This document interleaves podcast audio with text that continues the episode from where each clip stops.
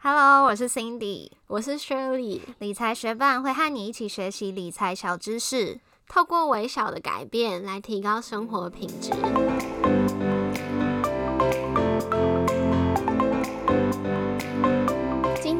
继续分享《三天搞懂 ETF》这本书的重点摘要。如同上一集在节目最后所预告的，这集的重点会是如何依据总体经济指标预测 ETF 的走势，以及定期定额投资的好处。除此之外，我们还会分享一个免费的 App 给你，它会让你更清楚自己需要做多少努力才会走向财富自由之路。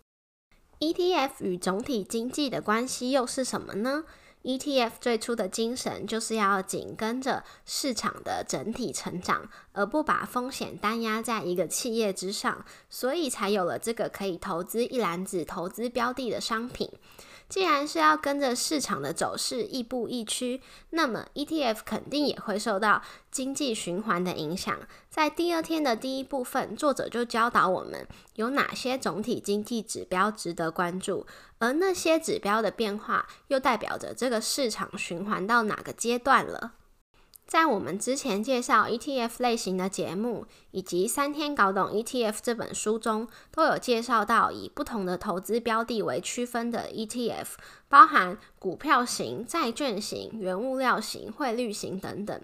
而这些不同的 ETF 又该在市场循环的哪个阶段最适合进场呢？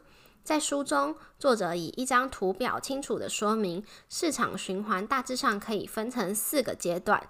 景气复苏期、景气繁荣期、景气衰退期以及景气萧条期。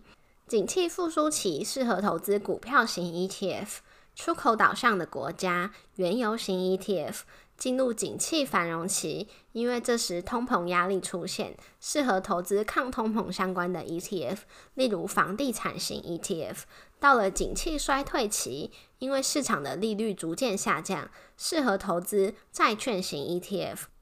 当景气进入萧条期时，固定收益的 ETF 是首选。现金非常重要，所以适合投资债券型 ETF 以及民生产业型 ETF。在了解不同的市场循环阶段适合投资怎样的产品之后，接下来的问题就是要如何判断目前市场的状况？要初步解读一个国家经济的好坏，可以从这五个指标着手。第一个是经济成长率，再来有失业率、通货膨胀率、利率以及汇率。经济成长率的部分，相信你有听过 GDP 吧？GDP 就是国内生产毛额。是指在一定期间内，一个地区里头所有的人民产出、提供最终用途的商品与劳务的市场价值总和。另外有一个很像的名词 GNP，它是指一定期间内一个国家所有的人民在不限任何地方所生产出、提供最终用途的商品与劳务的市场价值总和。也就是 GDP 是以价值生产的地区作为界定范围，GNP 是以国籍来作为界定范围。那么，对我们要判断一个市场的景气状况，GDP、GNP 哪个比较重要呢？因为我们是要判断哪个国家值得投资，市场资资金容易汇集，那自然就是看 GDP 喽。从我们的生活经验去思考，如果一个国家人才外流很严重，即便这些人才在外面赚了很多的钱，我们也不会觉得这是那个国家经济强盛的讯号，就是这个道理。我们现在知道要看 GDP 之后，就可以用 GDP 的成长率来代表经济成长率，是预估景气波动最重要的指标。那么 GDP 成长率的算法就是本期 GDP 减掉前期 GDP。除以前期 GDP 再乘上一百趴，如果 GDP 成长率为正数的话，那就代表经济正在成长。通常开发中国家会大于五趴，已开发国家会小于三趴，而台湾近几年就在三趴左右。观察 GDP 成长率，必须要观察三到四季的变化。如果已经连续两季为负数的话，就代表经济陷入了衰退。如果 GDP 成长率逐季上升，代表这个经济体的情况正在变好，是可以考虑的市场。但是如果 GDP 成长率每况愈下，那就不适合一起进去住套房喽。那么 GDP 的成长率跟汇率有什么样的联动关系呢？如果 GDP 的成长率不如市场预期，那么这个资讯一公布之后，尚未进场的资金可能就不会进场，而已经在市场内的资金可能会想办法外逃，想要持有该国货币的动能锐减，想要抛弃的资金增加。一来一往下，该国的货币自然就有贬值的趋势。而反过来说，如果 GDP 的成长超乎市场的预期，那这个景气加的讯号自然就会吸引投资人进场加码，持有货币的需求提高，货币就会有升值的趋势。总之就是经济状况好，吸引大家投资，货币持有需求高，那么货币就会升值。反之而言，经济状况不好，大家想去别的地方投资，货币脱手，货币就会贬值。那 GDP 成长率、景气状况又跟利率有什么样的关系呢？当热钱持续涌入，维持一段经济融景后，可能会发生景气过热的现象。这个时候，货币主管。当局，也就是在台湾的话是央行，就会寄出紧缩政策，启动升息循环。升息的初期，景气的融紧还是会持续，但是随着利率高居不下，企业借款利息增加，资金成本提高，就会侵蚀获利，股价的涨势也就会中断。GDP 成长关乎经济成长，但值得注意的是，每个国家成长主要动能是不一样的。书中说明，台湾是出口导向的国家，假设台币贬值，就会增加出口的竞争力，有助于拉抬 GDP。但是以美国的情况来说，国内消费对 GDP 的贡献高达七成，而强势的美元才会有利于消费。所以，如果想投资美国相关的 ETF，就可以关注传统上消费旺季第四季的表现。可以参考的指标包含消费者物价指数、消费者信心指数以及零售销售数据等。这些指标的判断要掌握自己跟自己比的原则，并且要观察数个月、数期的趋势变化哦。接下来谈谈通货膨胀率。通货膨胀率的算法是本期物价水平减基期物价水平，再除以基期物价水平。那么，通货膨胀率跟利率又有什么关系呢？简单来说，当经济发展迅速，个人的消费就会增加；当需求大于供给，物价就会普遍的上升，带来通膨的压力。政府为了抑制通膨，就会升息，提高利率。当这个国家的利率比其他国家高的时候，外资就会涌入，带动货币升值，升升升升到影响出口的业绩，就会造成股价的回跌。股市衰退、经济低迷后，政府又会重新启动拯救市场的措施，就这样周而复始，形成景气的景气的循环。刚刚我们一直提到，景气过热时，政府调升利率；要重新活络市场时，政府调降利率。这样的调整就是货币政策的一种。所谓的货币政策，通常是由一国的中央银行或是货币管理机构，透过调整利率、公开市场操作和控制制货币供给量等手段，来调整利率与汇率，以因应市场状况，达到某些总体经济的目标。因此，我们可以参考一个国家目前的货币政策，来约略得知这个市场目前处于景气循环的哪个阶段。除了货币政策以外，另一项政府调控经济成长率的手段就是财政政策。在经济低迷的时候，政府会实施扩张性的财政政策；景气过热的时候，则会采取紧缩性的财政政策。有时候我们会在新闻上听到政府撒钱救经济，其实就是扩张性的财政政策，包含新建重大建设、扩大内需。再来，减税也是增加人民可支配财富的方法。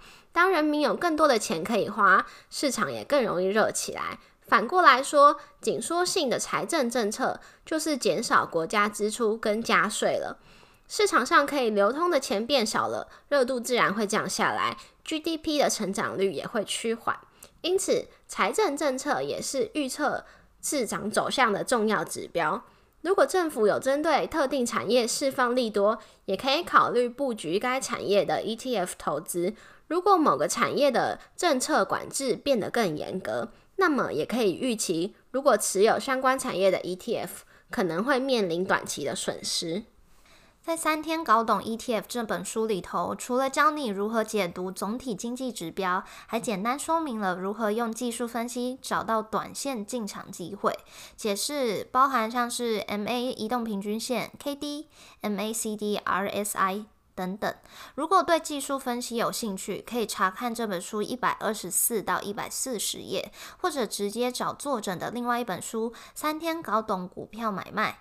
会有更详尽的说明哦。那因为了解技术分析非常需要图表的辅助，所以我们就不在这方面多琢磨了。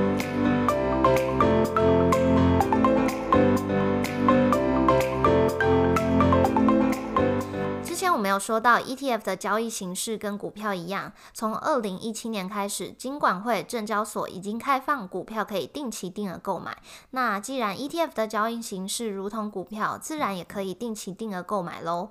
最低交易金额一千元起就可以入手买入股票。不同的券商定期定额机制跟完整度不同，也有试出不同的优惠，多方比较还是比较好的。也有人会选择手动定期定额，在零股交易时间交易，来避免股票一次买一张一千股负担太大的问题。那不论是自动的定期定额还是手动定期定额，都要注意交易手续费的问题，不要让你的手续费侵蚀获利太多哦。那么定期定额购买有什么好处呢？除了让你可以长期有规律的投资外，还有一个重要的好处就是平均成本。当你长期固定的在每个月的某一天买进一档 ETF，价高的时候会买入，价低的时候也会买入。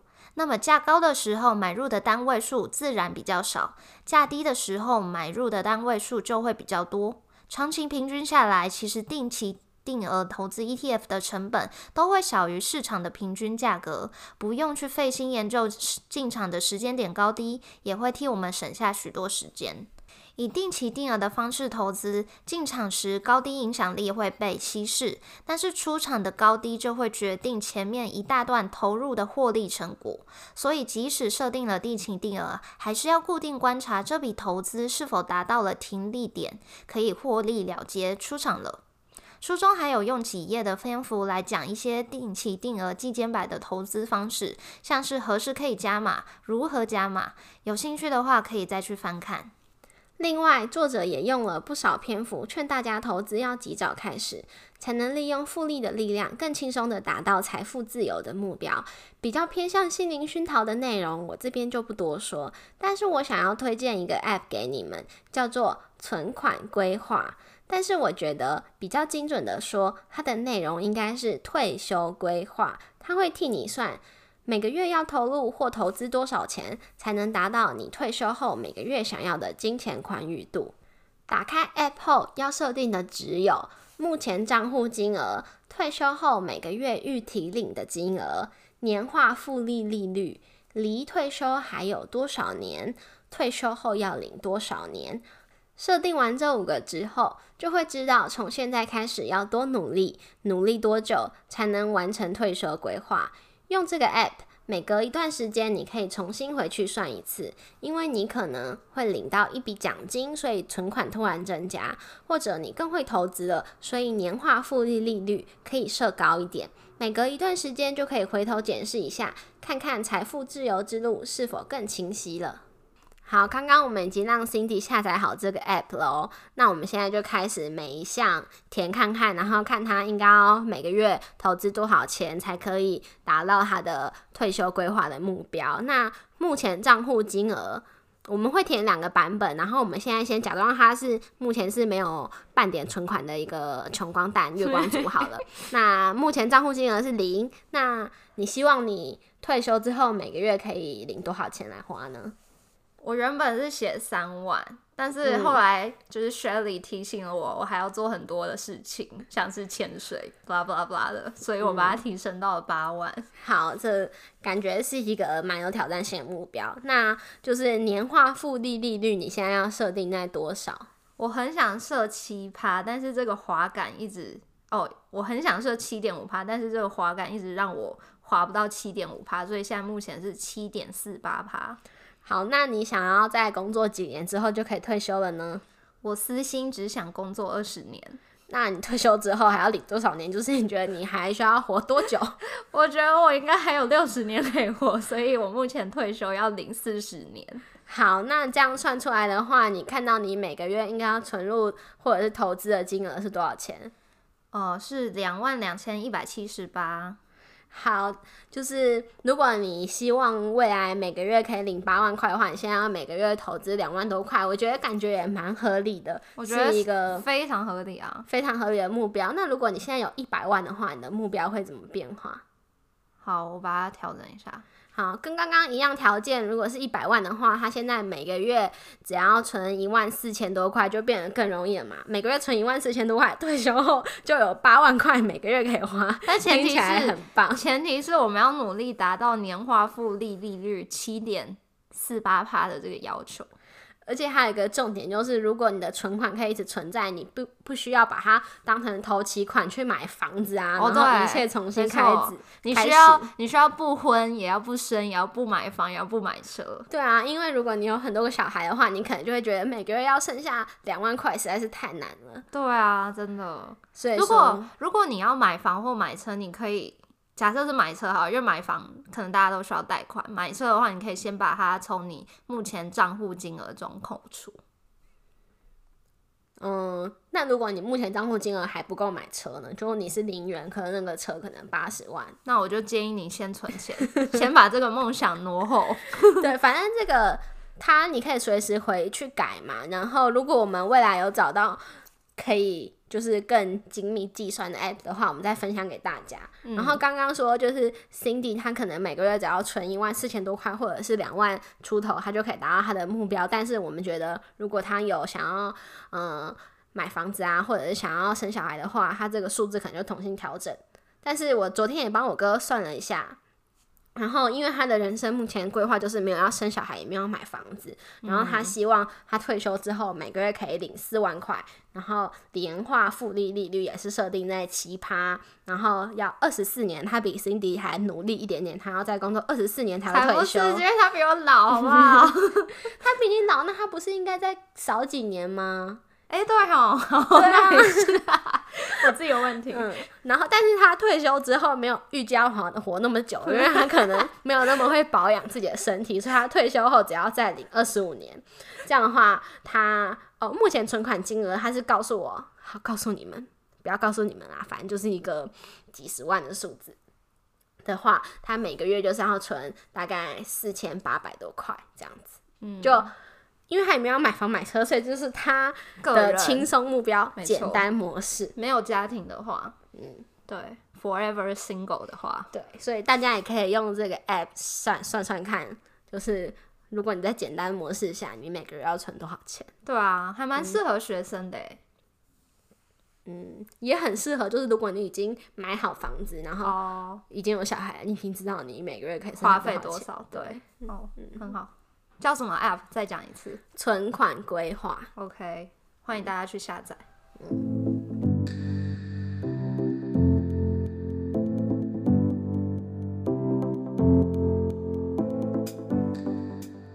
今天我们讲到了 ETF 与总体经济的关系，未来我们就会更知道如何去关注财经消息，来判断是否需要调整资产配置，看出市场变动背后的道理所在。